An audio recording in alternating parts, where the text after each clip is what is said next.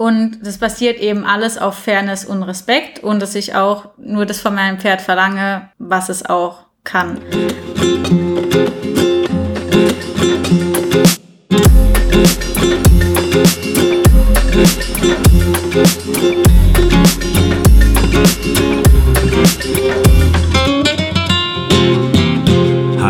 Und herzlich willkommen zur siebten Folge des Picadera Podcasts. Neben mir sitzt wie immer die Inhaberin und Gründerin von Picadera, deinem Online-Shop für Reitequipment abseits des Mainstreams. Fanny, hallo, wie geht's dir? Hi Philipp, mir geht's super. Wir haben heute schon zum dritten Mal einen Gast hier bei uns im Podcast und ich freue mich sehr. Ja, das stimmt. Heute sprechen wir nämlich über das Thema Horsemanship, Gelassenheitstraining und Freiarbeit. Und zwar mit allem, was so dazugehört. Ja, Trainingsequipment zum Beispiel, aber natürlich auch die Definition davon. Wir reden ein bisschen über Pferderassen und ja, lasst euch einfach überraschen. Und die Expertin, die wir uns dafür ins Studio geholt haben, ist Ronja Rübelmann, Betreiberin vom Lucky Horse Shop und Trainerin. Hallo, Ronja. Hallo Philipp und Bonnie. Hi. Ja, hallo äh, Ronja. Ich glaube, am Anfang starten wir vielleicht am allerbesten einfach mal mit einem kurzen Einstieg, um dich ein bisschen besser kennenzulernen. Und dafür vielleicht am Anfang die Frage, wie eigentlich so dein reiterlicher Werdegang ist. Ja, also Pferde begleiten mich eigentlich schon mein ganzes Leben lang. Ich, wir hatten früher Pferde am Haus stehen. Ähm, ich habe dann in Reitschulen reiten gelernt, wie man das halt so da lernt in den Reitschulen und ich bin nach dem Abi aber nach Kanada gegangen für ein halbes Jahr und war da auf einer Natural Horsemanship Ranch und war da total geflasht, dass ich eigentlich bisher gar nichts wusste. äh, da war, hat sich einfach alles, äh, die ganze Pferdewelt für mich einmal gedreht. Ähm, ich habe super viel über die Pferdepsychologie gelernt und einfach ganz tolle Erfahrungen dort gemacht. Da kommen wir später dann bestimmt auch nochmal drauf zu sprechen. Ähm, das wollte ich auf jeden Fall weiterlernen, deshalb war ich dann nochmal zwei Sommer in Kanada und ähm, ja, um das Wissen einfach zu vertiefen. Ähm, mit meiner Stute, die ich danach gekauft habe, hatte ich so einige Schwierigkeiten, was sich dann aber auch positiv entwickelt habe, weil daraus hat sich dann der Lucky Horse Shop eben entwickelt. Und ähm, ja, so bin ich eigentlich auch vermehrt zu den Themen Freiarbeit und Gelassenheitstraining gekommen. Und ja, so kam eins zum anderen. Und wann hast du das gemacht? Also ähm, drei Sommer warst du dann in Kanada, so direkt nach der, nach der Schule oder? Genau, also 2011 war ich das erste Mal ein halbes Jahr, also es war direkt dann ähm, nach der Schule, nach dem Abi. Und dann bin ich immer während dem Studium in den Semesterferien, habe da noch ein bisschen was dran gehängt, äh, da dann nochmal hingefahren, zwei, drei Jahre später, ja, um das einfach nochmal zu vertiefen. Und hast du dann dein Studium abgeschlossen oder hast du irgendwann gesagt, nee, also Horsemanship ist es und ich will Trainerin werden und das ist das Hauptding oder hast, hast du es dann noch abgeschlossen? Also ich habe es abgeschlossen. Ich habe es zwischendurch mehrfach überlegt, es nicht abzuschließen, habe es aber gemacht. Also ich habe BWL studiert.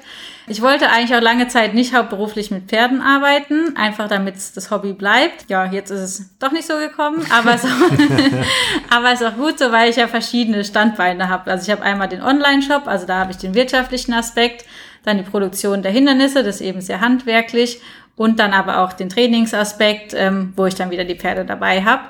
Und so hat sich das eigentlich als eine ganz gute Kombination von den verschiedenen Sachen ergeben. Ja, das ist ja, glaube ich, was, was auch du, Fanny, nachvollziehen kannst. ja. So dieser Schritt ähm, hin, okay, jetzt arbeite ich äh, wirklich quasi jeden Tag, vor allem wenn man auch noch selbstständig ist, eigentlich ja sieben Tage die Woche, mehr oder weniger, beschäftigt man sich mit Pferden und dann, wenn man mit der Arbeit fertig ist, geht man in den Stall und arbeitet gerade weiter mit den Pferden. Ja, also bei mir ist natürlich der, der Unterschied, dass ich nicht als Trainerin tätig bin. Also den, wenn, wenn ich im Stall bin, fühle ich mich schon zum Großteil noch irgendwie privat. Ich vermute, bei dir vermischt sich das wahrscheinlich noch mehr, dadurch, dass du eben auch Training in der Reitbahn machst, sage ich mal. Das ist bei mir natürlich nicht der Fall. Aber ja, ich kann es auf jeden Fall nachempfinden. Meine Mutter hat früher auch immer gesagt, mach nicht die Pferde zum Beruf, weil dann hast du keinen, keinen Ausgleich und keine Entspannung mehr. Hm. Äh, ja, ja, hat nicht so ganz geklappt. ja. Aber macht nichts. Ja, aber ich kann mir vorstellen, wie, wie dir auch dieses Vielfältige, wie das, wie das es auch interessant macht. Also handwerklich zu arbeiten, ähm, auch vorm Rechner zu sitzen und dann aber auch in der Reitbahn zu stehen. Genau, die Kombination macht es eben aus, so dass jeder Bereich für sich noch spannend bleibt. Und äh, den Online-Shop, den hast du, glaube ich, 2018 war das gestartet? Eigentlich zeitgleich mit Picadera. Ja, weniger, genau. Ne? Da haben wir eigentlich zeitgleich gestartet, ja. Und wir haben uns, glaube ich, da auch relativ bald schon kennengelernt. Genau. Wenn wir also das jetzt hier noch kurz einschieben dürfen.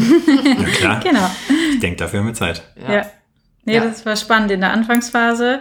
Ähm, genau, es hat sich einfach daraus entwickelt, dass äh, meine Stute Felina einfach sehr schwierig war. Also die kam aus dem Turnierstall und ist, in, also war eine Warmblutstute und ist einfach extrem hochgefahren. Und ähm, ja, da habe ich einfach viele verschiedene Wege gebraucht, um sie eben wieder runterzufahren und habe mich deshalb eben auch intensiv dem Gelassenheitstraining gewidmet.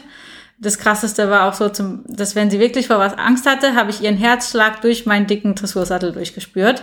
Und es war bei mir echt noch nie vorher so. Und das ist dann schon krasses Gefühl, wo man sich denkt, so, ups, jetzt sollte ich mal äh, mir was überlegen, wie ich das wieder ändern kann. Ähm, ja, und daraus ist dann eben, sind diese Gelassenheitstrainingshindernisse entstanden, die ich entwickelt habe. Und ähm, ja, da war dann eben die Nachfrage da und so hat, hat sich dann der Online-Shop entwickelt und genau in der Anfangsphase haben dann Fanny und ich uns kennengelernt. Und wie viel, wie viel Pferde hast du jetzt aktuell? Ich habe jetzt ein Pferd. Ein Pferd. Genau. Ja. Ja, das ist ein fünfjähriger PAE. Calimero heißt der und genau, gerade solide angeritten. Und ja, jetzt schauen wir, wie er sich weiterentwickelt. Jetzt Sind wir Okay. auch noch ganz am Anfang. Ja, ja, fünf Jahre ist noch, fünf Jahre, äh, da, fängt man gerade erst so richtig Die- an. eigentlich. Genau, so ein bisschen da, so solide, das stimmt alles. Und jetzt können wir mit ein bisschen schwierigeren Sachen anfangen. Und genau, habe ihn jetzt auch noch nicht so lange. Von daher, ja, sind bin ich gespannt. Ja, dann äh, herzlichen Glückwunsch und herzlich willkommen in der Welt der iberischen bzw. barocken Pferde. Da sind wir ja zu Hause hier. Ja. ja. Stimmt, was aber jetzt nicht der Grund war für die Einladung. Das ist, was du denkst. Nein, Ja. selbstverständlich nicht. Wir sind hier nicht auf Pferderassen festgelegt. Ja, eine, eine Sache, die, mit der wir eigentlich ganz oft starten hier im Podcast und ich glaube, die auch jetzt, vor allem jetzt eigentlich heute wirklich sehr passend wäre, wäre mal noch so eine Abgrenzung, wenn wir die am Anfang vornehmen könnten. Weil mir geht's zumindest so, ich bin da auf jeden Fall noch ein bisschen verwirrt, ähm, wenn es um die Frage geht, wie soll ich eigentlich Horsemanship abgrenzen von Gelassenheitstraining und Freiarbeit? Also wo kann man da so richtig die Grenzen ziehen? Kannst du das vielleicht einmal so kurz ein bisschen erläutern? Also beim Horsemanship, das ist für mich jetzt keine Trainingsdisziplin oder keine ja, Turnierdisziplin, sondern das ist eigentlich eine Grundeinstellung, wie ich meinem Pferd gegenüber mich verhalte und vor allen Dingen, wie die Kommunikation ist. Der Partner oder das Pferd ist für mich ein Partner auf Augenhöhe und deshalb möchte ich eigentlich auch einen Dialog anstelle von Monolog. Also Monolog wäre, ich befehle meinem Pferd dies und das zu tun und das Pferd hat es auszuführen. So kennt man das ja ganz oft.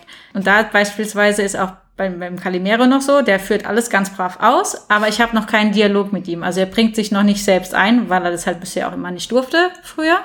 Sondern aber ich möchte wirklich einen Dialog, also dass das Pferd sich auch mit einbringt. Und das basiert eben alles auf Fairness und Respekt und dass ich auch nur das von meinem Pferd verlange, was es auch kann. Also wirklich diese, diese Art der Kommunikation ist es. Und man verbindet es ja auch oft mit dem Begriff äh, Pferdeflüstern oder, oder Pferdeflüsterer. Das passt für mich in dem Sinne eigentlich ganz gut, weil ich mit einem Flüstern kommunizieren möchte. Also ganz oft hat man ja, also das Pferd geht zum Beispiel nicht vorwärts und dann äh, treibe ich und dann nehme ich die Gerte und dann nehme ich die Sporen und wenn es immer noch nicht vorwärts geht, dann nehme ich schärfere Sporen und so weiter. Also die Hilfen werden quasi immer lauter und immer stärker. Und äh, beim Horsemanship ist es einfach ganz wichtig, dass ich auf einem Flüstern kommuniziere und schaue, dass die kleinen Hilfen funktionieren. Und wenn die nicht funktionieren, dann mache ich es nicht stärker, sondern versuche es anders beizubringen. Also kurz gesagt, ist eine Art der Kommunikation, die auf Fairness und Respekt baut. Dann das Gelassenheitstraining ist für mich zum einen äh, die Desensibilisierung. Das wäre für mich auch, sage ich mal, eine Art Trainingsmethode, dass ich dem Pferd einfach beibringe, dass bestimmte Gegenstände nicht schlimm sind, dass man da keine Angst vor haben muss und dass man auch eine gewisse Reiztoleranz aufbaut. Also dass die Pferde einfach das verstehen, dass man verschiedene Reize hat und dass die eben nicht schlimm sind. Darüber hinaus, da kommen wir auch so ein bisschen wieder in den Horsemanship-Bereich, ist für mich beim Gelassenheitstraining ganz wichtig, dass ich das Selbstvertrauen vom Pferd stärke und das, also das Selbstbewusstsein. Also, dass ich dem Pferd beibringe, wie es in schwierigen Situationen reagieren kann und dass sich das Pferd daraus entwickelt. Also als Beispiel, ähm, als ich da in Kanada war, äh, beim ersten Mal auch, da hatten wir ein Trainingspferd und die war super also ängstigt und immer ganz angespannt, Kopf ganz oben, ganz niedrig in der Rangordnung. Und nach drei Monaten intensiven Training war die einfach total entspannt, hat sich da in der Rangordnung total hochgeboxt, in Anführungszeichen. Mhm. Also ist einfach aufgestiegen, weil sie so viel Selbstbewusstsein bekommen hat. Und das ist für mich einfach eine tolle Art vom Training, dass ich das Pferd an sich stärke und eben auch das Selbstbewusstsein und dem Pferd und Reiter beibringe, wie es mit schwierigen Situationen umgehen kann. Also ich hatte zum Beispiel gerade letzte Woche in einem Kurs ein Pferd, ein deutsches Reitpony, das die Hindernisse an für sich eigentlich brav gemacht hat, aber sobald es nicht verstanden hat, was es machen sollte, ist er komplett eskaliert. also komplett alles auf Durchzug und nur noch rückwärts und so weiter. Ähm, natürlich zieht dann der Mensch gegen und so, so schaukelt sich das dann hoch. Und da ging es eben hauptsächlich drum, gar nicht so dieses klassische Gelassenheitstraining, ich habe alle möglichen Reize, sondern wie bringe ich Pferd und Mensch bei, mit dieser Situation umzugehen? Also dem Pferd, du musst nicht wegrennen, wir erklären das hier langsam und natürlich muss der Mensch lernen, das langsam zu erklären. Und ähm, das sind also so die wichtigsten Fakten eigentlich beim Gelassenheitstraining. Wie gehe ich mit schwierigen Situationen um? Wie kann ich das Selbstvertrauen stärken? Und eben die Desensibilisierung gegenüber Reizen. Dann haben wir noch die Freiarbeit angesprochen. Das ist jetzt wiederum eine spezielle Art der Arbeit mit Pferden, ähm, dass ich einfach ohne, ohne Halfter, ohne Seil oder auch ohne Sattel äh, mit dem Pferd kommunizieren kann. Also das wäre in dem Fall wie eine Disziplin, wenn man das jetzt so grob umrahmen möchte. Finde ich einfach besonders spannend, weil ich da eine ganz, ein ganz ehrliches Feedback von meinem Pferd bekomme. da gibt es auch einen Satz von Parelli, wenn man so ungefähr jetzt ist nicht genau zitiert, aber wenn man das Seil abmacht, bleibt nur noch die Wahrheit und es stimmt so gesehen auch, ne, weil dann hat mein Pferd einfach die freie Entscheidung, was es machen möchte und nicht. Und das ist, finde ich, einfach eine ganz tolle Variante, die eigenen Hilfen zu überprüfen und auch sich selbst zu schulen, weil du kannst dann auch nicht irgendwie mal ein bisschen deutlicher werden im Sinne von, jetzt muss es aber gehen, ne, weil dann ist dein Pferd halt weg. Ja. ähm, also das schult dich sehr gut. Ähm, ja, dich selbst zu kontrollieren, wie fein sind deine Hilfen, Hilfen, wie motiviert ist ein Pferd. Und das ist einfach ein unglaubliches Gefühl, auch wenn das Pferd, das, wenn es dann so eine Einheit wird. Also das hatte ich dann auch als mein quasi zweites inspirierendes Erlebnis in Kanada. Ähm, da haben die Pferde ja riesige Weiden, also so ganze, ganze Täler sind es eigentlich. Und wenn man da wirklich frei mit dem Pferd arbeitet, obwohl es vier Quadratkilometer Koppel hat, sehr viel zu fressen und die ganze Herde außenrum ist und das Pferd entscheidet sich aber, mit dir zu arbeiten, weil es mit dir Spaß macht. Das finde ich einfach super ja. faszinierend. Das ist ein ja. tolles Gefühl, wenn du einfach nur noch denkst und dein Pferd setzt es um. Und das finde ich persönlich, hast du einfach in dieser Freiarbeit am meisten, weil du in Kommunikation treten musst, weil sonst funktioniert es ja nicht. Ne? Du hast nichts, wo du dran ziehen kannst oder ja. Ich würde jetzt denken, dass man das auch miteinander verbindet. Also es klingt ja für mich so, wenn du vorhin sagst, ähm, Horsemanship ist auch so Flüstern und kleine Hilfen war so ein Begriff, den du gesagt hast das klingt für mich jetzt so, als würde man Horsemanship auch sehr gut mit Freiarbeit umsetzen können. Also Horsemanship ist eine Einstellung und Freiarbeit ist hm, eine Disziplin, hast du Genau, auch ist gesagt? quasi die Königsdisziplin, die im, Königsdisziplin. im Horsemanship. Ja, okay. genau. Ah, okay. Also das hängt einfach sehr, sehr damit bei, zusammen, ne? wie du gesagt hast, es ist eine Einstellungssache des Horsemanship, hat, äh, lehrt natürlich aber auch diese Grundprinzipien, also mit der Körpersprache und wie reagiert ein Pferd auf was. Und das setzt sich dann quasi in der Freiarbeit im Idealfall um. Ja, genau. Okay, okay. Nee, das, das, das verstehe ich, das macht Sinn. Ja. Und ähm, der Begriff jetzt ähm, ähm, kleine Hilfen, ich kenne den Begriff feine Hilfen ansonsten noch. Ist das das?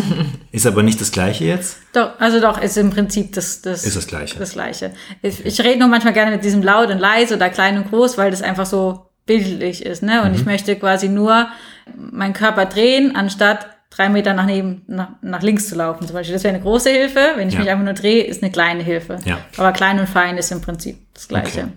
Aber ich könnte jetzt, also wenn ich jetzt zum Beispiel eigentlich ähm, aus dem Dressurreiten ähm, komme äh, oder klassische Dressur mache, dann heißt das für mich jetzt aber, so, so wie du es erklärt hast, würde ich jetzt sagen, ja, okay, aber dann kann ich ja trotzdem Horsemanship mit reinbauen. Also in meinem Training, ich kann auch was weiß ich, auf ein Turnier gehen und dann in der Klasse S reiten und aber Horsemanship eben trotzdem als Einstellung während meinem Training benutzen.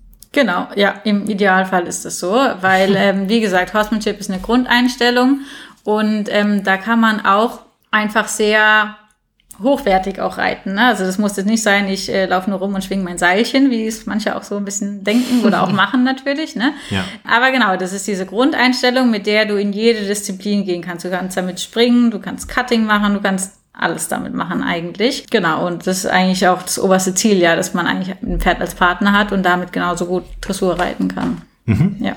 Okay, gut. Ja, das hat es für mich eigentlich ziemlich gut erklärt, ehrlich gesagt. Ja, für mich auch. Ja.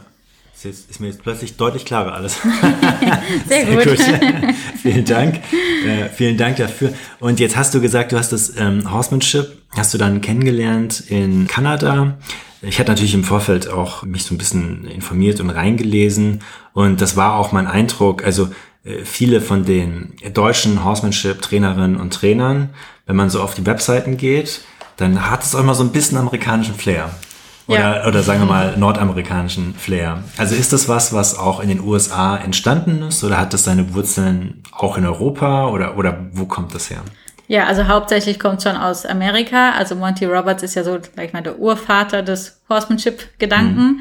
Ähm, Pat, Pat Barelli hat das ja alles dann so ein bisschen, ich sag mal, salonfähig gemacht mit den ganzen Videos und Trainingskonzepten, einfach, dass die Leute das noch einfacher umsetzen. Und es gibt natürlich noch diverse andere ähm, Trainer, die das sehr stark verbreitet haben, äh, so dass es ja jetzt auch in in Europa deutlich populärer wird. Aber genau, der Ursprung an für sich ist schon eigentlich in, in Nordamerika. Ja, und dann ist das so rübergeschwappt irgendwie in den, weiß nicht, seit wann ist das ungefähr präsent? Kann ich dir leider auch nicht ganz genau sagen. Ja. Aber genau, von, von dort ist gekommen und breitet sich jetzt aber, wie gesagt, zum Glück immer ein bisschen weiter aus. Okay.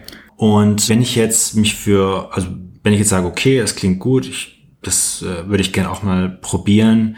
Äh, Wie fängt man, wie fängt man das dann am besten an? Also ich meine jetzt vor allem das Horsemanship erstmal als, als Einstellungssache. Also Einstellungssache, das klingt für mich so ein bisschen, dass es vielleicht so ein, so ein, so ein Framework, so, so einen Rahmen gibt, an dem man sich orientiert. Ist das so? Gibt es da Regeln ähm, oder irgendeinen Leitfaden, nach dem man sich orientiert? So die drei goldenen Regeln des Horsemanship oder so? Ähm, also sie sind tatsächlich nicht so komplett äh, in einem großen Regelwerk, wie es vielleicht irgendwie bei der FN oder so gibt. Das ist nicht so komplett festgeschrieben. Es hat jeder so ein bisschen seine eigenen Regeln, die aber, wenn man ganz genau hinguckt, eigentlich auch alle ähnlich sind. Also wie gesagt, Parelli hat das sehr, sehr aufgedröselt. Gibt gute und schlechte Seiten von dem System. Aber am besten, ja, also dieses, man kann ja eigentlich nicht ein Mindset an für sich lesen und dann habe ich das, sondern man muss das ein bisschen leben. Also am besten, ja, macht man irgendwie einen Kurs dazu oder guckt sich äh, Online-Videos an, wobei Kurse natürlich immer den besseren Lerneffekt haben. Also am besten fängt man damit dann an, weil man das auch einfach fühlen muss. Man muss mal fühlen, wie ist es denn, wenn ich nur gucke und mein Pferd reagiert? Oder wenn das Pferd auf einmal mit gespitzten Ohren auf dich zukommt und ich, ja, okay, wenn du halt am Strick ziehst, dann komme ich halt. Ne? Und das ist einfach was, das muss man erleben. Und äh, daraus kann sich das dann aufbauen. Und da sind eben Kurse, wie auch meistens, äh, einfach besonders gut, weil von alleine ist es einfach schwierig, dieses Feeling zu entwickeln. Und auch, das kommt auf so viele Facetten drauf an. Also wenn du deinen Oberkörper nur um, weiß nicht, 40 Grad zu viel drehst, dann sagst du deinem Pferd schon was komplett anderes. Und diese, gerade diese Detailarbeit, was das Horsemanship oder auch diese feine Arbeit ausmacht, die sind eigentlich das Wichtige. Und das kann man eigentlich nur mit dem Pferd zusammen lernen. Also was für mich total bildlich eindrücklich war, war dieses, man steht in der Weite von irgendeinem Tal in Kanada, Ja.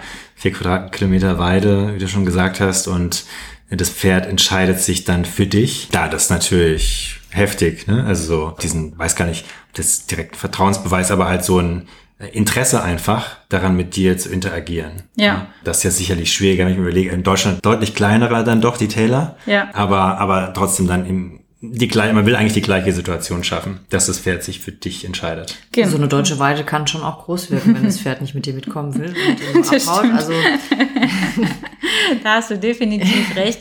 Ja, also ich meine, das in Kanada war natürlich einfach sehr besonders mit diesem Setting außenrum, aber man kann das natürlich auch genauso gut in Deutschland haben. Wie gesagt, ne, die Weiden sind auch so groß genug und auch, du kannst auch auf dem Reitplatz haben. Also meine Stute Felina, die war ja wirklich schon sehr speziell in verschiedenen Punkten.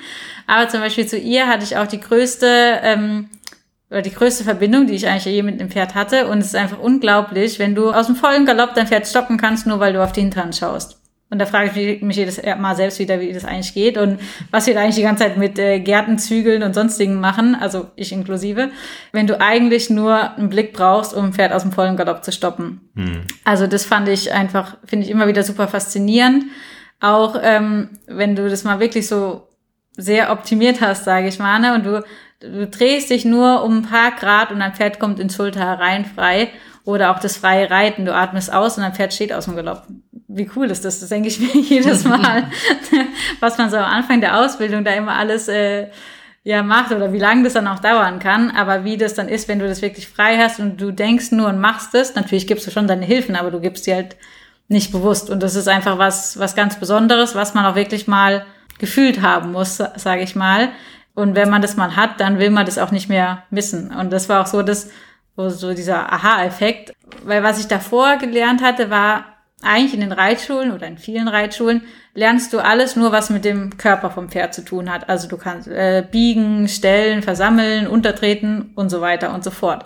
Aber du hast ganz wenig wie denkt mein Pferd eigentlich? Oder wie bekomme ich mein Pferd das zu machen? Und dabei denkt das Pferd, das hätte selbst entschieden. ne? Also dieses Motivieren wirklich und, und ja, diese Gedankenstrukturen vom Pferd, die lernt man eigentlich sehr selten.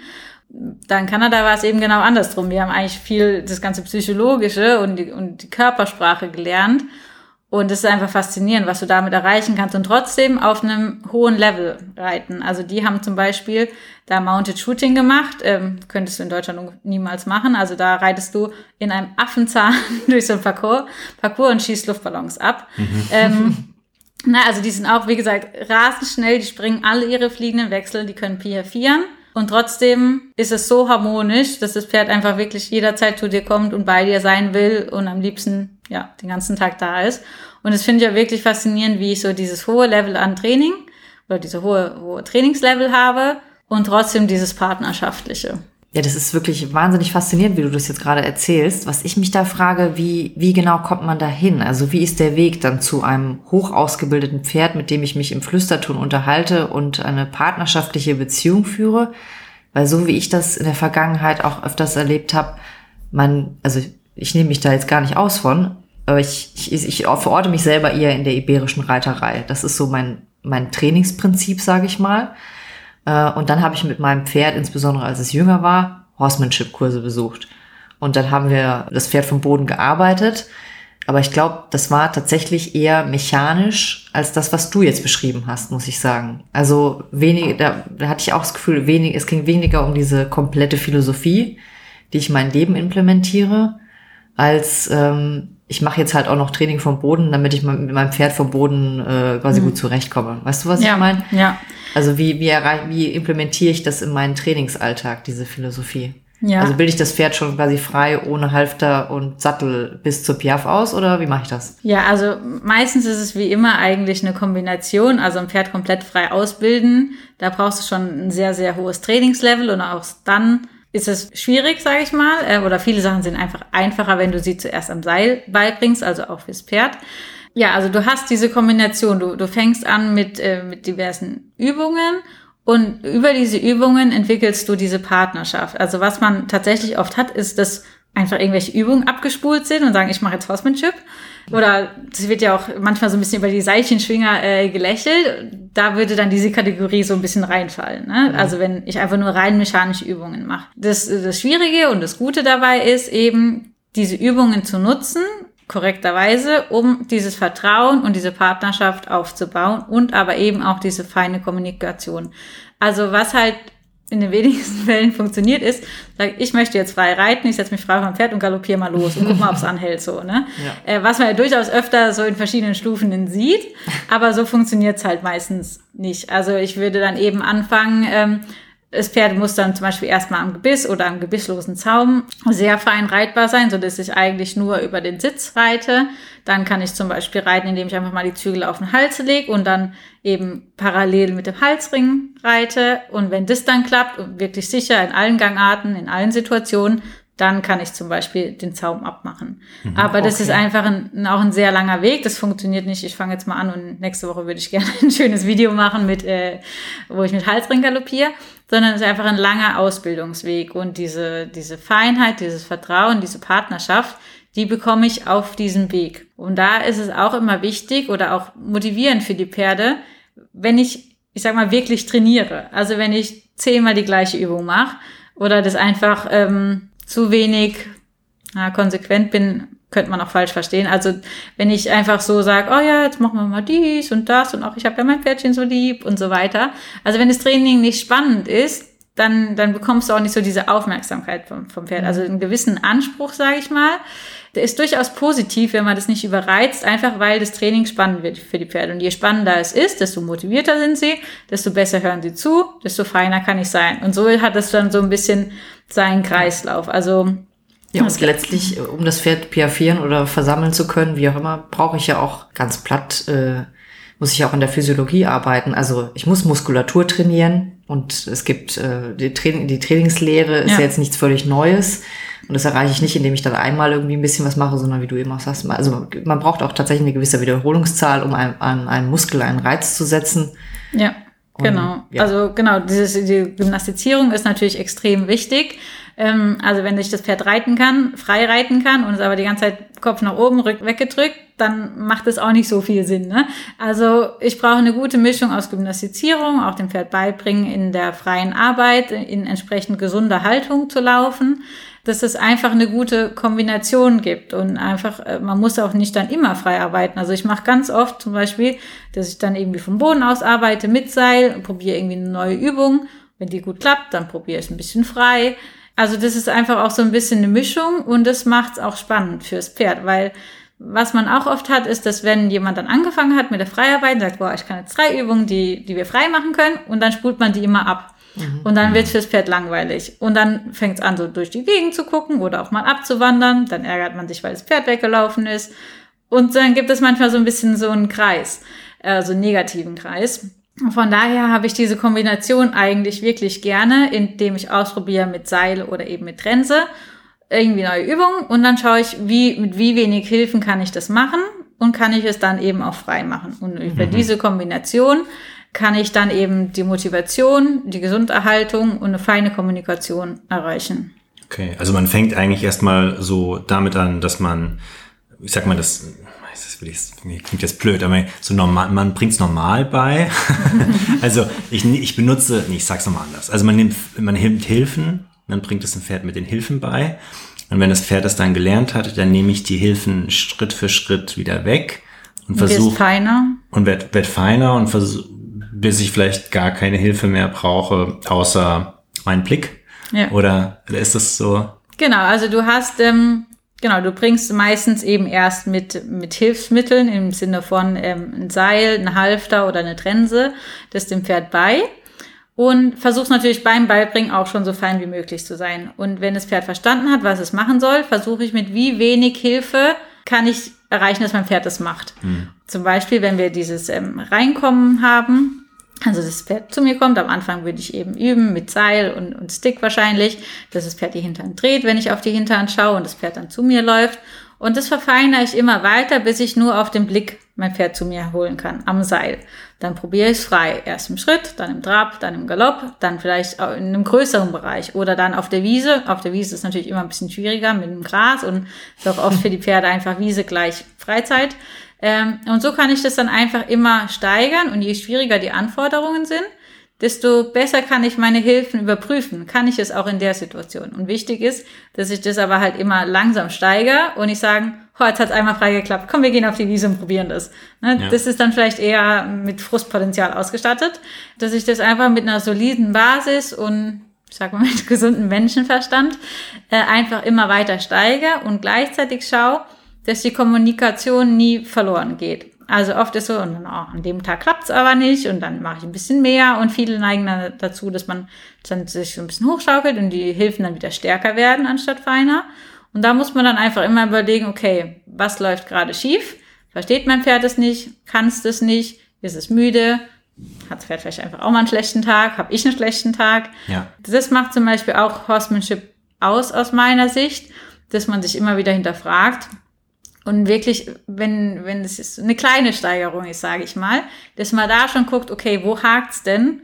Und dass man nicht erst das eskalieren lässt im Sinne von starken Sporeneinsatz oder starken Gärteneinsatz, sondern dass man guckt, oh, da fängt's an so ein bisschen zu haken, jetzt muss ich gucken, was ich ändern kann, damit die Kommunikation fein bleibt.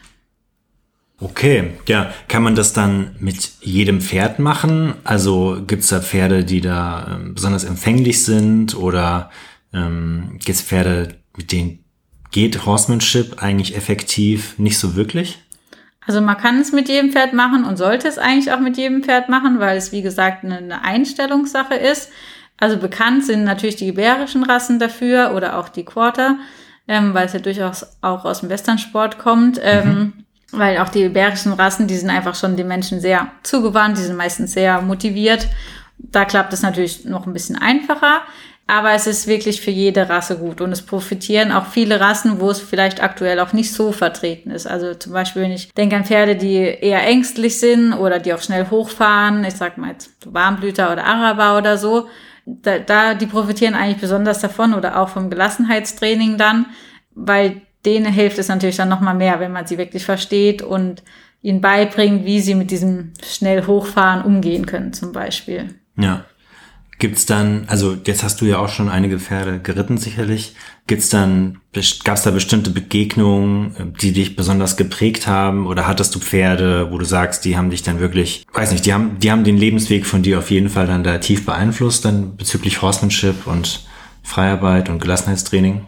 Ja, also zum einen war es mein Kinderpony, das war ein Norweger, weil der einfach, der war natürlich super cool und hat einfach Spaß gemacht. Und das ja. ist einfach was, was ich finde, was man nie verlieren sollte, der Spaß. Man hat ganz oft Leute, die so sehr verbissen oder frustriert sind, wo ich mir immer denke, Leute, das ist euer Hobby. ne? Also es soll Spaß machen und ich finde, der Spaß steht sowohl beim Pferd wie auch beim Mensch eigentlich immer an oberster Stelle. Dann eben die zwei Pferde in Kanada, also zum einen die, die so super schnell eigentlich so selbstbewusst ist, wo ich mir gedacht habe, krass, wie viel man da verändern kann. Und dann eben das andere Pferd mit, dem, mit der Freiarbeit, in diesem coolen Gelände. Was jetzt aber so für meine eigene Entwicklung am prägendsten war, war eben meine Stute. Zum einen mit dem Thema Gelassenheitstraining, also wie komme ich damit zurecht, dass sie so schnell hochfährt und wie kann ich ihr einfach beibringen, runterzufahren, weil die Pferde, wenn die so schnell hochfahren, die, die merken das ja selbst nicht. Also es ist ja nicht, dass sie das jetzt wollen, sondern die drehen halt einfach ab und checken das selbst nicht mehr. Ne? Ja. Und wie kann ich da durchdringen? das Selbstvertrauen stärken und äh, ja, wie, wie mache ich das? Ne? Und nur mit einmal hier so, sag mal, Basisgelassenheitstraining mit Schirm und Plane war halt nicht, ne? Hat ein bisschen länger gedauert. Zum anderen war bei ihr auch super spannend, weil sie einen extrem starken Charakter hat und schon auch so ein bisschen diva-mäßig. Also wenn ich was falsch gefragt habe oder auch mal so gesagt habe, ich komme gleich noch drauf, die war wirklich schwierig. ich meine so, wenn ich sage, so, oh, das muss doch jetzt aber gehen. Und dann sagt sie wirklich so, also da stelle ich sie mir immer bildlich vor, nicht in diesem Ton. und dann kannst du da drauf sitzen wie so ein Hampelmann und die sagt einfach, nicht in diesem Ton. Dann habe ich da wirklich zum Teil ja einfach Zügel auf den Hals, fünf Minuten durchatmen, nochmal. Sehr gerne kam dann, ne, wenn du halt richtig fragst. Oder auch ganz stark diese, ähm, ich sag mal, emotionale Kontrolle also zum Beispiel, die hat einfach jede Regung von mir sofort aufgenommen. Wir hatten ein denkwürdiges erstes Fotoshooting, was wirklich eine absolute Katastrophe war. Ähm, da ist am, an dem Tag ist einfach alles schief gelaufen und ich war super aufgeregt und die ist einfach nur gestiegen, das ganze Fotoshooting. was mir aber wirklich ähm, ein echter Reminder war. Also jedes Mal, wenn ich jetzt irgendwie schwierige Situationen habe, denke ich mir, denk dran, so wird es nichts. Und ähm, dann im Gegenzug hatten wir dann den ersten Auftritt, eine gute Weile später. Und dann habe ich mir gedacht, okay, vergiss alle Zuschauer. Den Auftritt machst du nur für dich und dein Pferd. Und da habe ich sie sogar frei arbeiten können, obwohl es ihr erster Auftritt war. Der Platz war nicht eingezäunt. Und das, die beiden waren so wirklich für mich so die Reminder, wo ich mir einfach denke, okay, wenn dein Mindset stimmt, dann klappt das auch. Ne? Und da ist einfach wieder zu sehen, ja, diese emotionale Kontrolle ist einfach extrem wichtig, weil das ist eigentlich das, was wir von unseren Pferden immer fordern und meistens können wir es selbst nicht. Ja, ja. Manchmal ist es auch so, wenn man einfach wirklich schwierige Pferde hat, also das ist, die hat mich sehr oft zur Verzweiflung gebracht, aber an den Pferden wächst du halt auch, ne? Mit so Pferden wirst du wirklich gut. Und das sage ich auch manchmal so bei meinen Kursen, wenn die Leute irgendwie Pferde haben, so, oh, der ist so schwierig und bla. Also es ist auch schwierig. Ja, ja klar. aber ja. Ähm, auf der anderen Seite die bringen dich halt auch dann weiter, wenn du es halt äh, dann mhm. quasi geschafft hast. Und ähm, was auch wirklich äh, ein wichtiger Aspekt war, ist, äh, die hatte die Muskelerkrankung PSSM2 und das haben wir aber lange nicht rausgefunden. Das ist ja erst seit kurzem eigentlich so wirklich, sag mal, populär geworden. Und alle Tierärzte haben gemeint, oh, die hat nix und ja, war halt, die hat eine super Muskulatur und so weiter und so fort. Und ich habe mir alles gedacht, das gibt's doch nicht, dass die das einfach nicht macht. Da wieder zum Thema emotionale Kontrolle. Ja, und aber wie gesagt, alle Tierärzte haben gesagt, doch, die ist nur zickig und äh, die hat nichts. Ja, und das hat mich aber wieder gelehrt, aufs Pferd zu hören. Das ist ein banaler Satz, den hört man auch immer wieder, aber da ist einfach was dran. Ne? Ja. Ich habe mich da auch wirklich, äh, muss ich zugeben, auch blenden lassen von den ganzen äh, Trainern und äh, wie gesagt den Tierärzten, Physio und sonstiges. Mein Pferd hat eigentlich immer gesagt, nee, das geht nicht. Und dann habe ich gedacht, alle sagen, das geht, das muss gehen. Und es hat halt nicht funktioniert. Ne? Ähm, und da ist es ein, und so im Nachhinein denke ich mir, okay, eigentlich wäre auch schon offensichtlich gewesen. Ne? Also da ist einfach wirklich auf das Pferd zu hören. Ja, ich habe ja vorhin schon angesprochen, dass da auch echt eine wirklich starke Verbindung entstanden ist. Und so im Nachhinein eigentlich denke ich mir, okay, nochmal mehr krass, was du mit Motivation und so erreichen kannst. Weil sie hat jedes Mal gewirrt, wenn ich gekommen bin und hat wirklich gut versucht mitzuarbeiten, obwohl sie so, das so schwierig war. Ne? Mhm. Also das PSSM2 ist ja die, ist eine Muskelerkrankung, ist ein Gendefekt und äh, das ist fürs Pferd quasi wie wenn es immer starke, starke Muskelkater hat am Anfang. Okay. Und ähm, je mehr die sich bewegen, desto besser wird's dann meistens. Aber ähm, ja, aber dann äh, eigentlich umso erstaunlicher, wie sie mitgearbeitet hat und sich auf die Arbeit gefreut hat, obwohl sie wusste ja auch, dass es am Anfang eben schmerzhaft ist oder auf jeden Fall nicht so leicht geht. Da dann aber trotzdem so diese Verbindung zu haben und gerade dieses so aus dem vollen Galopp stoppen können, ist wirklich faszinierend. Ja, ja klingt wie eine sehr schöne Lehrmeisterin, deine Stute. Ja, nicht einfach. Also sie hat mich wirklich oft zur Verzweiflung du kannst gebracht. bestimmt sehr viel davon profitieren, auch selbst, beziehungsweise deine, deine Schülerinnen und Schüler profitieren wahrscheinlich stark davon, jetzt heute ja. von dieser Erfahrung. Ja, ja, auf jeden Fall. Das ähm, die ganzen Themen quasi kombiniert und eben gerade auch weil es so schwierig war, habe ich mich ja auch eben so ein bisschen Themen Spaß, Motivation verschrieben, weil ich einfach denke, das ist einfach das Wichtigste. Ne? Und da habe, wie gesagt, da haben wir ja ein bisschen mehr Motivationstraining gebraucht. Im Nachhinein weiß man dann warum. Aber ja, und dass du aber das dann trotzdem quasi erreichen kannst, dass das Pferd trotzdem Spaß hat, dass du trotzdem so ein Vertrauen hast und, und so ein Selbstbewusstsein dann am Ende auch. Mhm. Also ich finde es auch einfach, also ich meine, würde ich auch sagen, es ist einfach grundsätzlich eine tolle Einstellung dann zu sagen, okay, ähm, mit dem, mit der, mit dem schweren Pferd wächst aber auch du jetzt nochmal viel, viel mehr. Also nicht nur für Pferde, ne? also nicht nur für Reiten, also ich glaube generell. Und, und die andere Sache, die mir da noch einfällt, ist, äh, Fanny, du warst mal in äh, ja, Berlin oder es war eigentlich dann schon Brandenburg, muss man eigentlich sagen, äh, warst du ja immer in einem Stall. Ähm, und da hatte die Stallbesitzerin, hat, glaube ich, da Trainings gegeben, und zwar Management-Seminare. Und ja. da ging es dann nämlich darum, dass dann Manager oder Managerin dann da auf den ähm, Pferdehof kommen und dann beigebracht bekommen, wie, wie sie eigentlich mit, ja, mit Anschreien von dem Pferd sozusagen, ich glaube, sie sollten die Pferde nicht anschreien, aber so ein bisschen beigebracht bekommen, okay, ähm, du kriegst jetzt nicht das Pferd mit Gewalt dazu, was zu machen, sondern es geht eigentlich darum, dass dass man partnerschaftlich, partnerschaftlich dran arbeiten muss und das Vertrauen aufbauen muss, damit das Pferd dann überhaupt irgendwie erst den Schritt macht, den es dann eben machen soll. Ähm, das eben dann so als Management-Training verpackt, sozusagen für, für Mitarbeiterführung. Ne? Weil, also als du jetzt, Ronja, da ähm, drüber erzählt hast, da habe ich auch gedacht, ja, also ich meine, auch mit Menschen ist das ja so, also wenn man jetzt irgendwie ähm, Führungsverantwortung hat oder man muss auch keine Führungsverantwortung haben, man muss einfach nur im Team zusammenarbeiten mit anderen Leuten, dann äh, bringt es ja auch nichts, wenn ich mich hinstelle, die Person anschreie und ähm, zusammenschlage. probieren viele. es probieren ja. manche Leute, ja. Aber weniger Aber es, erfolgreich, ja. Genau, es ist halt ein sehr veraltetes ähm, Mindset, ne? auch also, also sowohl bei Tier als auch bei Mensch, dann versuchen damit Gewalt irgendwie irgendwas zu erzwingen, was dann passiert. Und man muss die Leute eigentlich ja partnerschaftlich dazu bringen, das auch machen zu wollen. Und wenn sie es machen wollen, dann ist ja auch das Ergebnis normalerweise deutlich besser. Ja, und das ist auch was ganz, ganz Wichtiges, auch im Pferdetraining, sonst natürlich aber auch. Eine wirkliche, ich sag mal, Schönheit hat die Pferd-Mensch-Einheit in meiner Sicht erst, wenn dann gewisser Stolz mit dabei ist. Sowohl vom Mensch natürlich, aber auch eben vom Pferd. Also wenn das Pferd sich präsentieren will, wenn es wirklich Spaß dabei hat. Und das macht vieles eigentlich erst aus, finde ich. Ne? Dass, da, mhm. dass man sieht, okay, da ist, da passiert wirklich was zwischen den beiden, es macht beiden Spaß. Und dann wird es in meiner Ansicht erst richtig schön. Ich denke ja auch irgendwie so, damit man ein stolzes Pferd hat, das Pferd muss ja auch eine gewisse Entspannung mitbringen ins Training, aber auch in den Alltag. Also ich glaube, also ich wollte jetzt über Gelassenheitstraining nochmal sprechen. Und ich glaube, bei Gelassenheitstraining, wo ich am Anfang immer dran denke, oder bevor wir jetzt drüber gesprochen haben, ich habe eigentlich immer über so Ausritte gedacht. Ähm, also fand ich fast nochmal so ein anderer Stall von dir, in dem du warst, warst schon an vielen Stellen viel rumgekommen in Deutschland. Das ist ähm, nicht, weil ich überall rausgeschmissen werde. Nee, nee, ich bin viel innerhalb Deutschlands umgezogen, nur genau. um das mal hier anzumerken. Ne? Richtig, richtig. Nicht, dass das falsch verstanden wird. Genau. Ähm, und da erinnere ich mich an so eine Szene, da war, hast, bist du auch ausgeritten und dann war da, glaube ich, plötzlich eine Schafherde irgendwo. Ja. Mehrere hundert Meter entfernt. Es bestand keine Gefahr fürs Pferd. Aber ich habe das anders in Erinnerung, aber erzähl mal weiter, vielleicht war es eine andere Situation. Und die Schafherde hat auf jeden Fall äh, Philiberta, also deine, deine Stute, äh, völlig fertig gemacht, mhm. so dass es nicht mehr weiterging.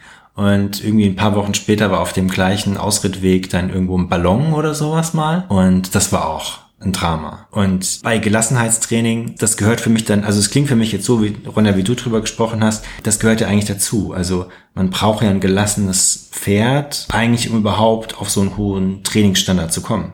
Ja, auf jeden Fall. Also, um da noch einzuschieben, also zu der, zu dem Zeitpunkt war Philiberta so vier, glaube ich. Ich hatte, meine ich, schon meinen ersten Horsemanship-Kurs gemacht aber da war das wirklich diese Geschichte, wie du es vorhin schon gesagt hast. Man spult erstmal so die Sachen ab. Die hat das strebermäßig alles in der Bahn mhm. absolviert. Und dann gehst du aus der Bahn raus und dann war's das. Ja.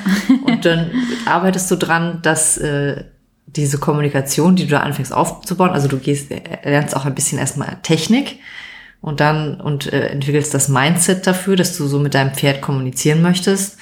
Und dann gehst du aber raus in die Realität in Anführungsstrichen und das Pferd sagt, ja, pff, nee, habe ich alles vergessen und man muss es erstmal selber irgendwie schaffen, sagen, okay, wir übertragen das ja aber jetzt auch eigentlich unser, in unser restliches Leben auch noch. Das ist nicht hier platt nur irgendwelche Übungen gemacht, sondern ja, das Mindset ja. muss irgendwie durchkommen. Und zu dem Zeitpunkt hatte ich mit hatte ich mich quasi mit dem Thema Horsemanship beschäftigt, aber ich glaube, mit dem Gelassenheitstraining waren wir noch nicht so weit. Aha, okay. Und dann kamen die Schafe. Ja, und das war dann ein guter Anlass, um genau. mehr über das Gelassenheitstraining nachzudenken.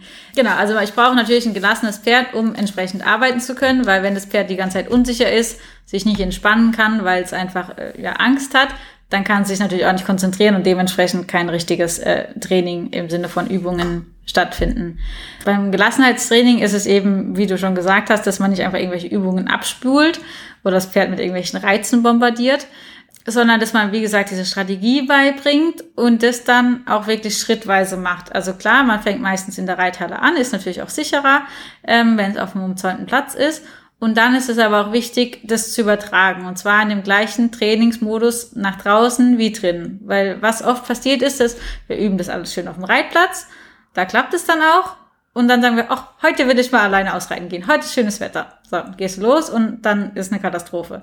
Weil aber auch man das natürlich vom Reitplatz nicht sofort übertragen kann ins Gelände. Reitplatz ist meistens eher so eine Komfortzone vom Pferd. Da arbeitet es jeden Tag, ist alles in Ordnung.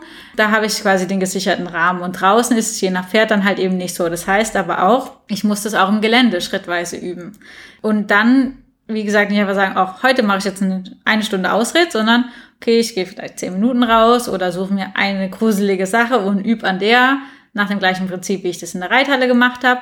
Also, dass man das eben auch schrittweise aufbaut, auch wieder mit dem Aspekt, dass ich, dass das Pferd wirklich mitdenken soll und selbstständig das erkunden und selbstständig nachdenken. Weil was man ganz oft hat, ist, dass wenn man das Pferd zu arg äh, pusht, dass die dann den Kopf ausmachen und es dann einfach schnell erledigen. Also zum Beispiel gibt's ja ganz oft den Satz, oh, mein Pferd ist schon zehnmal über eine Plane gelaufen, aber jedes Mal hat's wieder Angst. Mhm. Ähm, das liegt dann aber daran, dass sie dann denken, oh, ich habe da ein bisschen Angst und dann kommt der Mensch und pusht. Und dann wird okay, ich mach's halt, aber so Augen zu und durch. Und dadurch speichert das Pferd es aber nicht ab, weil es ist ja gar nicht ja, nicht realisiert, ist jetzt auch nicht ganz korrekt ausgedrückt, aber ich glaube, ihr weiß, wisst, was ich meine. Ja.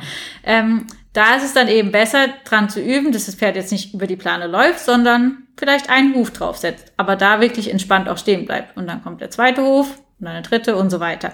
Aber jederzeit muss ich mein Pferd eigentlich am Hindernis auf der entsprechenden Position, die es halt gerade hat, am durchhängenden Strick stehen lassen können.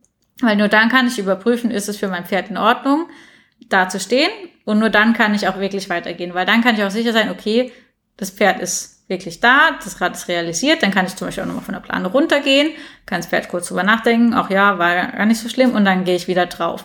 Und nach dem Prinzip ist es halt wichtig, auch im Gelände zu arbeiten. Also wenn das Pferd halt irgendwie, weiß nicht, eine gruselige Bank oder was auch immer in der Nähe mhm. ist, ne, dann näher ich mich an, dann bleibt das Pferd einspannt stehen, hoffentlich.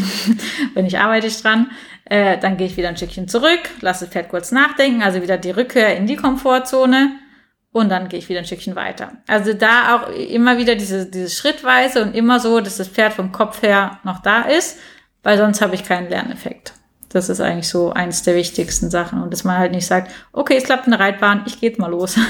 Sondern dass man das einfach, das ist genauso ein Training wie alle anderen Trainings im Prinzip auch. Ist man da irgendwann dann durch mit den Gelassenheitstrainings? Also ähm, stell mir das so vor, wenn ich überlege, was sind so die typischen Ängste bei Menschen? Ne? Also Höhenangst zum Beispiel. Ist das, ist das so, dass man das dann auch irgendwann durch hat und dann einfach fertig ist, weil das Pferd hat einfach keine Angst mehr und ist überall, über allem entspannt?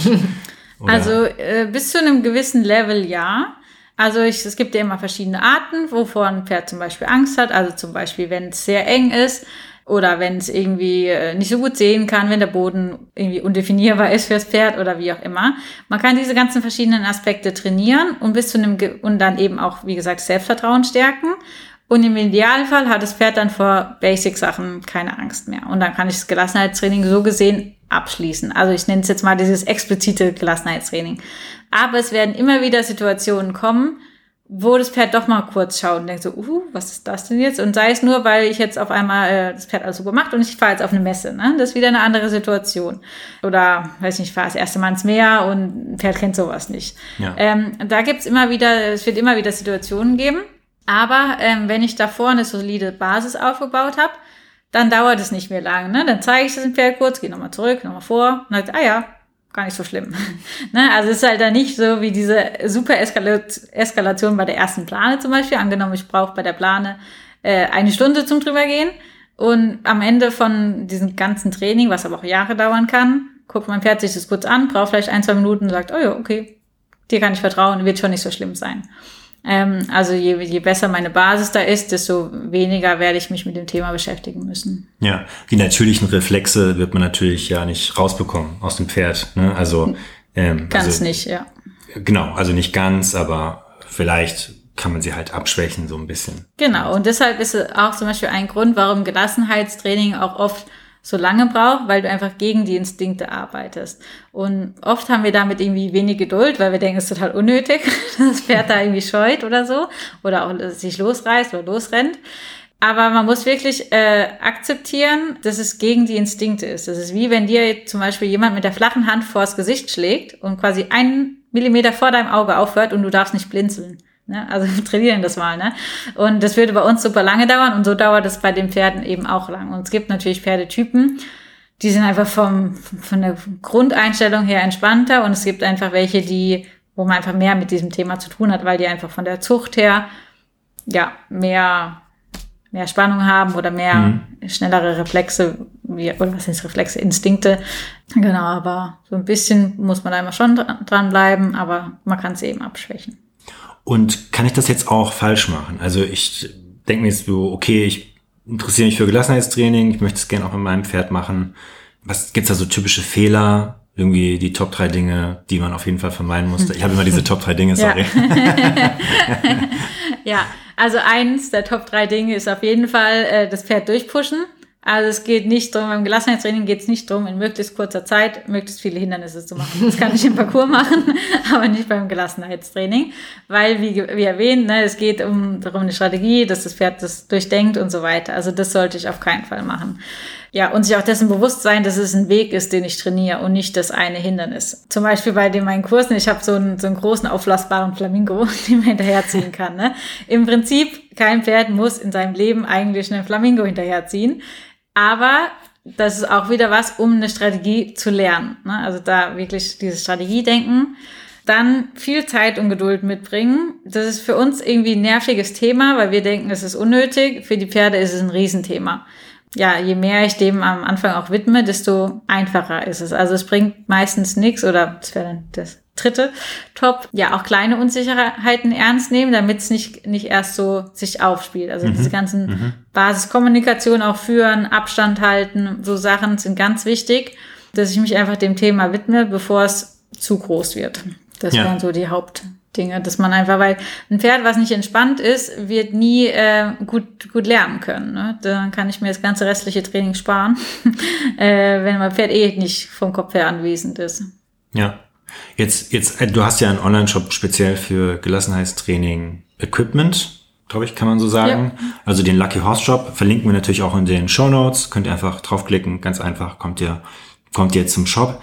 Was ist denn aus deiner Erfahrung raus eine gute Grundausstattung, äh, mit der man anfangen kann, wenn man Gelassenheitstraining machen will? Gibt es irgendwie so die, frag mal, die Top drei Dinge, die man Ja. bräuchte? Also in dem Fall sind es tatsächlich Top 4. Ähm, also was zum Beispiel eins äh, ist, also es gibt ja verschiedene Elemente, vor denen Pferde Angst haben und darauf zielen natürlich auch die Hindernisse. Also ein Klassiker ist nicht umsonst die Plane. Ähm, das macht Geräusche und hat einfach diesen ja fürs Pferd undefinierbaren Untergrund. Ähm, also das wäre auf jeden Fall gut und äh, mit der kann man natürlich auch viel die Bewegung, wenn man die nicht nur Boden hat, sondern auch aufs Pferd dann irgendwann legt mit entsprechender Vorbereitung. Also das wäre eins. Dann der Flattervorhang, äh, einfach weil das die ganzen so diese ganzen beweglich oder diese Bewegungen simuliert und auch fürs Pferd wieder schwer einzuschätzen ist, weil es durch den Wind ja immer wieder flattert und das Pferd durch diesen Torbogen durchgehen muss. Also es hat was über seinem Kopf, wo es nicht sieht und es wird dann an den Flanken berührt. Da zielt dann auch der Engpass drauf an. Äh, ab. Also es kann irgendwie ein enger Durchgang sein oder ganz beliebt auch so eine Poolnudelgasse, ähm, wo das dann einfach an dem Pferd streift. Die Flanken sind einfach besonders sensibel, weil das einfach auch von Raubtieren der Bereich wäre, ähm, ja, der angegriffen wird und je mehr das Pferd eingeengt ist, desto unwohler fühlt sich, weil es ja einfach ein Fluchttier ist. Und dann als viertes noch den Flatterball. Das ist ein Ball mit so Bändern dran und einem Glöckchen. Da habe ich dann auch wieder ähm, die Geräusche und die Bewegung, wenn ich den zum Beispiel hin und her schwinge, irgendwo vorwerf, hinterherziehe oder mit entsprechender Vorbereitung zum Beispiel am Sattel dran mache als Vorbereitung fürs Reiten. Da habe ich diese Bewegungselemente nochmal und diese, ich sag mal, Schreckmomente, die man damit trainieren kann. Und wenn ich jetzt ein Pferd habe, ähm, das Angst vor Schafen hat, ähm, gibt es dann auch ein Hindernis oder also ich sag mal ein, ein Equipment-Teil, was ich mir dann kaufen kann, um, um das zu trainieren? Oder muss ich dann, komme ich nicht drum rum, mir dann ein Schaf zu kaufen? Also da wäre die Grundfrage, hat das Pferd nur Angst vor Schafen oder habe ich das gleiche Thema nicht vielleicht auch in kleinerer Version woanders? Meistens ist es so, dass es nicht nur eine einzige Sache ist, sondern da fängt es vielleicht ein bisschen an, dass es nicht schon an der Bank vorbei will oder nicht durch den Bach oder so. Da hilft es auf jeden Fall einfach an einem Hindernis ähm, zu trainieren, diese Herangehensweise. Wenn es tatsächlich nur das Schaf ist, wo es Angst hat, dann müsste man sich tatsächlich ein Schaf ausleihen. Weil das Pferd dann einfach einmal merken muss, also, ah, nee, da fällt mir noch was ein. Also was man da dann zum Beispiel auch gut machen kann, der Schlü- Schlüsselerlebnis von dem Pferd ist eigentlich, dass wenn es aufs Schaf zuläuft, dass das Schaf wegläuft. In den normalen Fällen. Ähm, und da, sowas kann man zum Beispiel schon mal trainieren, dass man einfach ein Hindernis vor dem Pferd wegbewegt. Also das Pferd läuft aufs Hindernis zu und der Mensch nimmt dadurch das Hindernis weg. Ne, dass das Pferd lernt zu treiben. Okay. Also, und da haben die, entwickeln viele Pferde tatsächlich auch viel Spaß. Also, wenn man den Flatterball so vor denen herzieht, dann gucken die erst so ein bisschen komisch, und so, was ist denn das? Werden dann neugierig und wenn die merken, je schneller sie laufen, desto schneller geht das Hindernis vor mir weg. Stärkt auch Selbstbewusstsein und sie kommen in dieses so ein bisschen Treiben rein. Das könnte man zum Beispiel als Vorübung dann fürs Schaf nehmen. Vielleicht auch ein gutes Training für die Rinderarbeit Ich bei der habe Working auch Invitation. gerade dran Genau. gedacht. Weil Ja. das Ist ja im ist ja das eigentlich Gleiche. das, was man dann im Rindertraining auch möchte, dass das Pferd dieses Aha-Erlebnis hat, dass das Rind sich von ihm wegbewegt. Ja, das wäre das Gleiche dann. Und das habe ich bei meinem Pferd auch tatsächlich erlebt, diesen Moment, wo es Klick gemacht hat. Und sie dann feststellte, ach, so ist das. Die haben Ja. Angst vor mir. ja, genau. Nee, wirklich Ja. so. Du hast wirklich die Denkblase über dem Kopf gesehen und dann war das was völlig anderes. Also ja.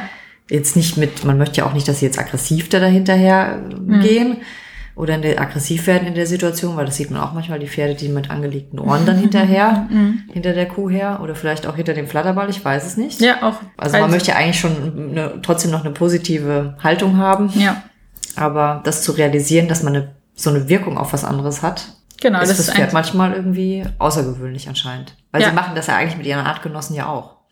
Genau, aber sie müssen Ein einmal die. Verbindung haben, dass das quasi bei anderen Tieren oder Sachen auch funktioniert und gerade sehr rangniedrige Pferde, mhm. bei denen funktioniert es ja nicht so, ne? Wenn die dann dem Chef sagen, ey, du geh mal weg bitte, ja. dann sagt der Chef, nee.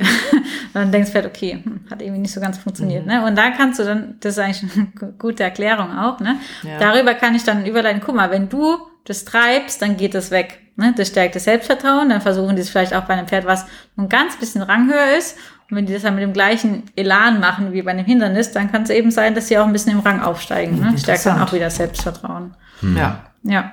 Bei, bei so Sachen wie so Flatterbändern und ähm, sowas wie Plan und hin und her bewegen und irgendwelche Seile, äh, da denke ich dann aber auch irgendwie, okay, kann aber auch gefährlich werden. Also ähm, wenn das Pferd dann irgendwie Panik bekommt und sich verheddert und dann rennt's weg und dann, ne? Also ja. kann man sich jetzt vorstellen.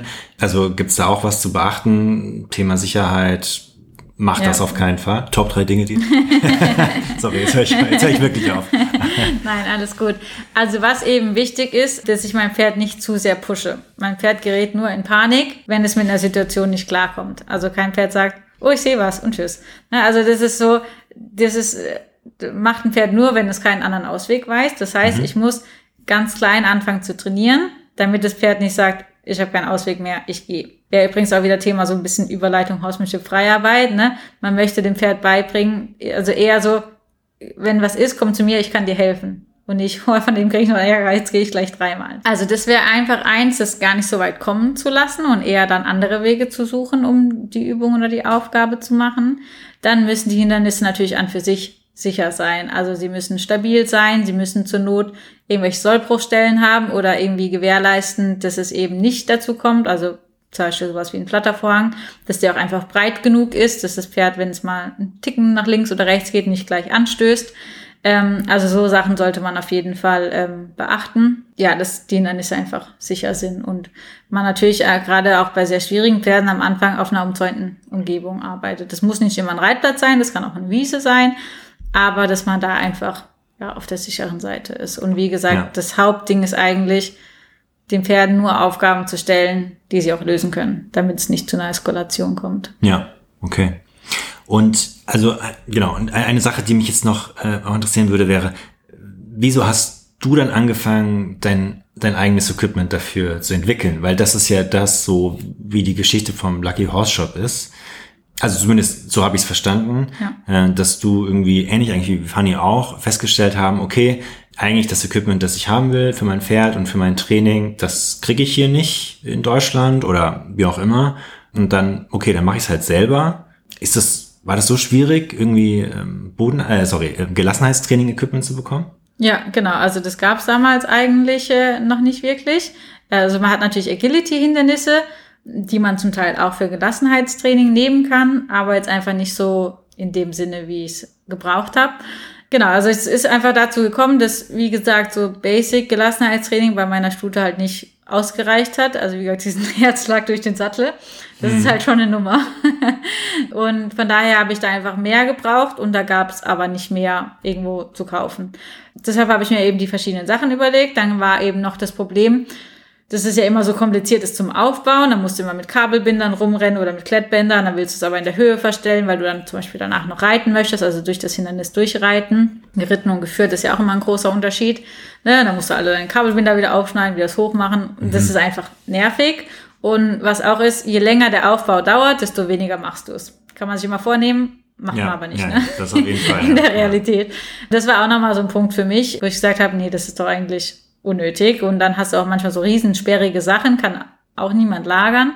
Und das war so ein bisschen der, der Ansporn oder ja, das, wo ich gesagt habe, okay, ich möchte was machen. Also beziehungsweise erst haben dann noch ein paar Leute gefragt, ob ich ihnen auch sowas machen kann. Und dann ist irgendwie die, so die Idee entstanden, okay, sowas gibt's eigentlich nicht zu kaufen, aber scheint irgendwie auch Nachfrage da zu sein.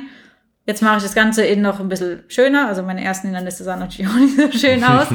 genau, jetzt mache ich noch ein bisschen schöner, ein bisschen robuster ja, daraus ist es einfach entstanden, dass man es einfach schnell benutzen kann, nicht viel Lagerplatz braucht und ähm, dass man das dann quasi nach dem Gelassenheitstraining auch so ein bisschen zum motivierenden Training nutzen kann. Also dass ich da äh, meine Übergänge arbeiten, dran erarbeiten kann oder die Seitengänge, dass es einfach immer nicht so diese platte Reithalle war, weil wie gesagt, Das war am Anfang immer ein bisschen schwierig bei der Felina. Jetzt im Nachhinein weiß ich es, aber auch bedingt durch diese Muskelgeschichte. Aber trotzdem, der Anfang war sehr, sehr schleppend. und da hat sie einfach geholfen, wenn die Reithalle ein bisschen bunter ist. Ne? Da reicht schon, wenn ein Hindernis drin steht. Man selbst ist irgendwie auch kreativer, wenn da was ist. Und dann machst du halt nicht irgendwie eine ganze lange Seite Seitengänge, sondern machst ein bisschen Seitengänge, dann machst du eine Vorhandwendung, machst wieder einen Seitengang zurück, machst einen Übergang und so wird man einfach kreativer und kann dann auch so ein bisschen das Gelassenheitstraining mit motivierendem Training verbinden. Und so hat sich das dann eigentlich entwickelt. Ich habe es immer noch so ein bisschen weiterentwickelt. Ja, so ist es eigentlich zur heutigen Form entstanden. Ja, schön. Ähm, ich glaube, also wahrscheinlich eine ganz typische Geschichte eigentlich so von, äh, warum man dann eigentlich gründet, ne? Ist eigentlich so dieses, okay, das, das, was ich eigentlich selber will, in der Form gibt's noch nicht, in der Vorstellung, wie, wie ich es eigentlich gerne hätte. So, die Qualität ist nicht da oder überhaupt das Angebot. Ja, und die Produktion davon, die ähm, liegt auch in Deutschland oder, oder ist das mittlerweile irgendwie woanders? Nee, genau, wird alles in Deutschland gemacht, ist auch eine Manufaktur bei mir in Süddeutschland und wird also alles hier produziert. Ja, mir ist da auch einfach wichtig, dass man eben auf die Qualität schaut, dass die Sachen nicht gleich äh, kaputt gehen. Das ist dann einfach nicht besonders nachhaltig und auch für einen selbst einfach blöd, ne? Weil, wie gesagt, die Sachen sind nicht zum einmal benutzen, ich gewöhne mein Pferd dran und fertig, sondern dass man die wirklich langfristig ähm, ja, verwendet. Auch ein Beispiel ist ja äh, zum Beispiel das Bellator haben wir ja, ähm, und da ist auch oft so, das, da haben wir so extra robuste Bälle, damit die Pferde bewusst damit spielen können. Weil dieses Untersuchen ist einfach wirklich ein wichtiger Aspekt von dem Gelassenheitstraining, dass das Pferd sich selbst einbringt, selbst entscheidet. Geht aber natürlich nur, wenn dann nicht gleich alles kaputt ist danach. Mhm. Und wenn ich diesen Effekt habe von Angst zu spielen, ist natürlich perfekt. Ne? Das ist der beste Lerneffekt. Ja, wenn man das dann auch einfach die Produktion und Entwicklung so in der Hand hat, dann kann man das auch einfach immer schön weiterentwickeln und sieht so die direkten Sachen. Ich denke, das hat ja auch einen hohen Sicherheitsaspekt. Also nicht nur, dass man sich ärgert, dass es jetzt kaputt ist, nachdem ja. man es gerade gekauft hat, sondern auch, ähm, wenn das Pferd dann mit den Bällen anfängt zu spielen und da vielleicht auch mal reinbeißen möchte, ähm, möchte ich ja nicht, dass der sofort in tausend Teile zerspringt und mein Pferd schluckt das noch runter oder so. Also ja. Ja. Das spielt ja da auch mit rein. Auf jeden Fall. Und wenn die eben auch reinbeißen, was machen viele Pferde? Die ziehen dran. auch nicht so eine gute Idee bei einem Hindernis.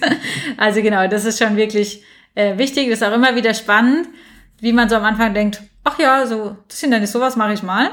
Und wie lange es dann eigentlich doch dauert, bis es in einer gewissen Perfektion erarbeitet ist. Genau. Ne, man denkt, okay, das ist ein Ball. Ja, okay, aber ist der jetzt so und so viel Millimeter oder so und so viel? Und also diese, das sind so diese kleinen Aspekte, die dann aber ein Hindernis wirklich gut oder auch hochwertig machen, die dann einfach doch irgendwie viele Erfahrungsschleifen brauchen. Und äh, ja, mein Pferd war auch sehr fleißig im Testen und den Sachen kaputt machen. Was ja. natürlich aber ein guter Test ist. Ja. Oder auch andere Pferde dann, äh, die das am Anfang eben mitgetestet haben oder andere Leute. Ja, aber sowas ist natürlich auch immer wichtig, dass man bedenkt, okay, wie wird ein Pferd reagieren oder wie man auch bei, bei den Kursen dann zum Beispiel sieht, ne, da siehst du einfach eine Vielzahl von Pferden, wie reagieren die? Also, ah, so und so, okay, dann verändert man das noch ein bisschen oder muss vielleicht so ein Hindernis noch aufnehmen. Ja, und so entwickelt sich das dann ganz, das Ganze, gerade auch wenn man so das direkte Feedback hat, aber bei den Kursen oder auch B einfach selbst so in, in dem Pferdetraining-Kontext. Ja, direkt eine Marktforschungsgruppe genau. Wie hat es ja. euch gefallen? Eins bis fünf. genau. Eins wenig gut, fünf sehr gut. Ja. Fünf Karotten. Genau. Ja. Also du hast die Hindernisse dann dabei, wenn du jetzt beispielsweise Kurse gibst. Genau, ja. Also beim Gelassenheitstraining, genau, komme ich mit dem Anhänger voll mit äh, den ganzen Hindernissen. Oder aber auch bei den anderen Kursen habe ich schon auch mal zum Beispiel eine kleine Auswahl dabei.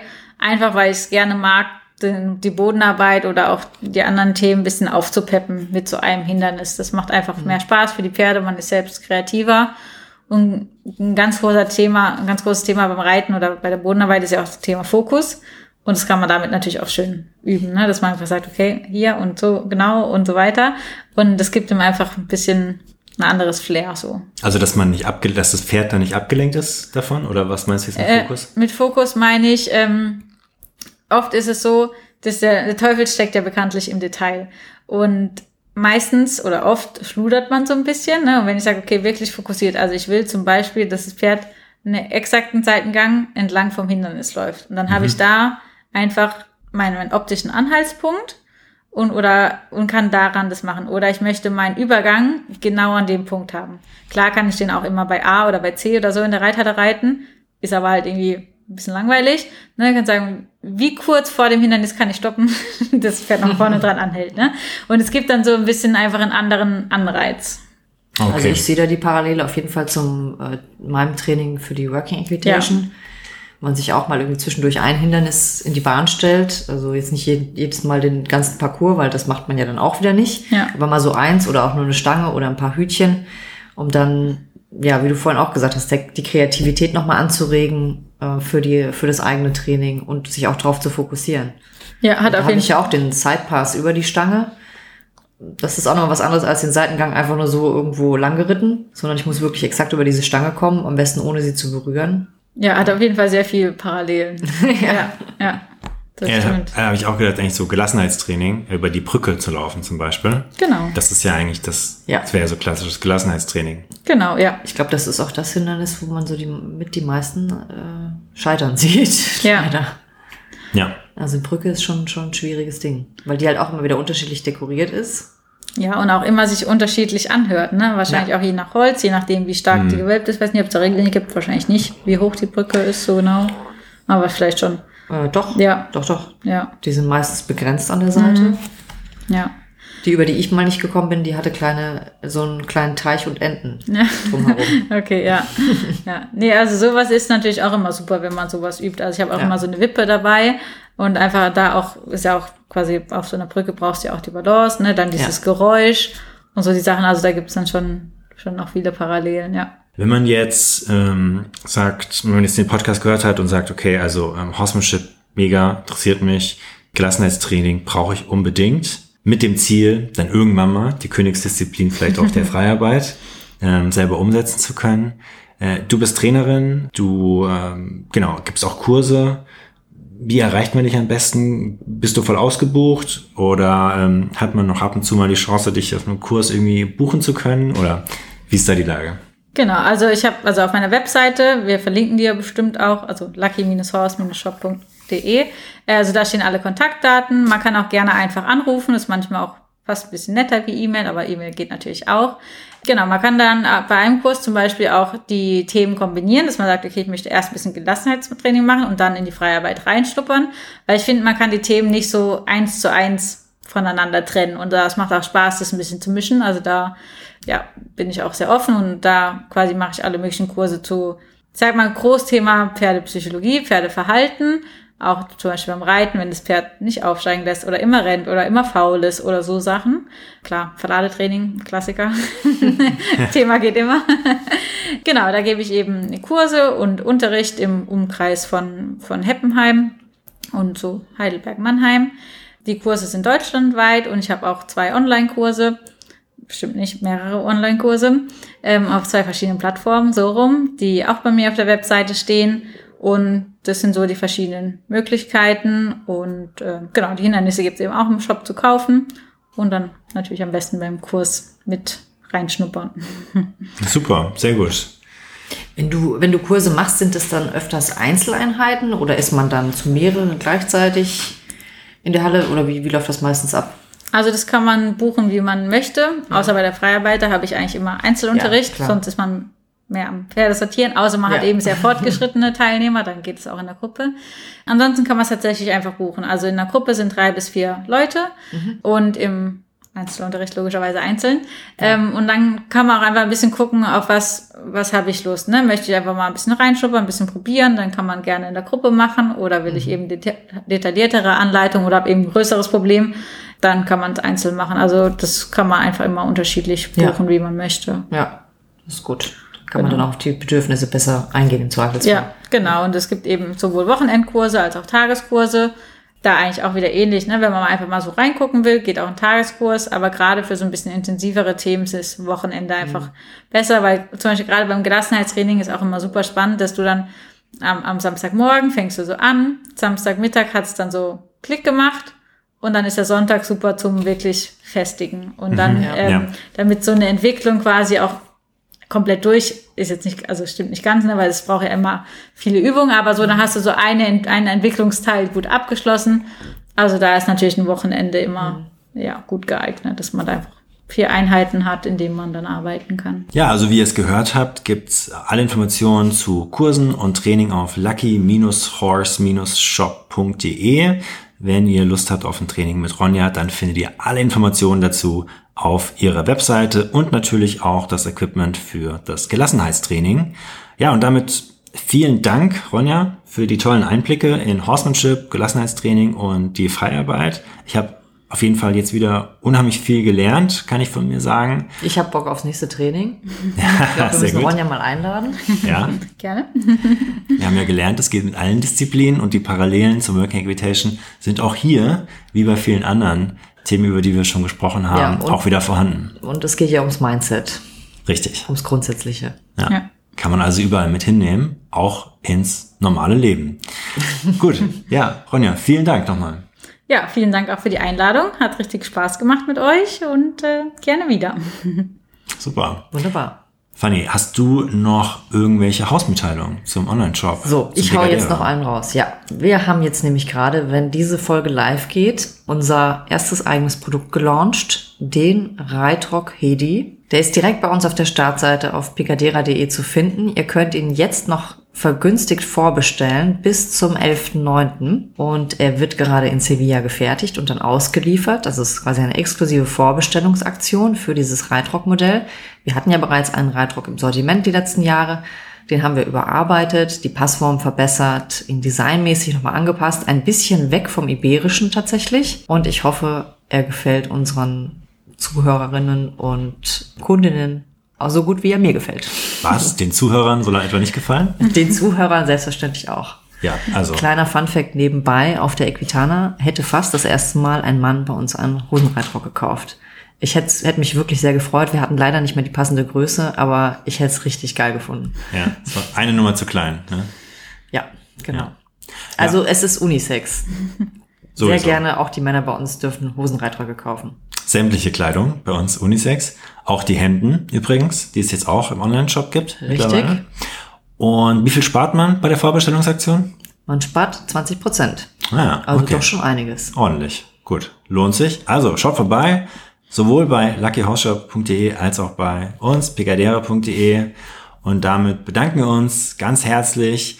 Und der Hinweis jetzt nochmal hier am Ende, wenn ihr uns unterstützen wollt und den Podcast gut findet. Das Beste, was ihr tun könnt, ist abonniert den Podcast und erzählt euren Freundinnen und Freundinnen von uns. Das bringt uns neue Hörerinnen und Hörer und davon profitieren wir alle. Damit vielen Dank und euch einen wunderbaren Tag. Ciao. Tschüss. Ciao.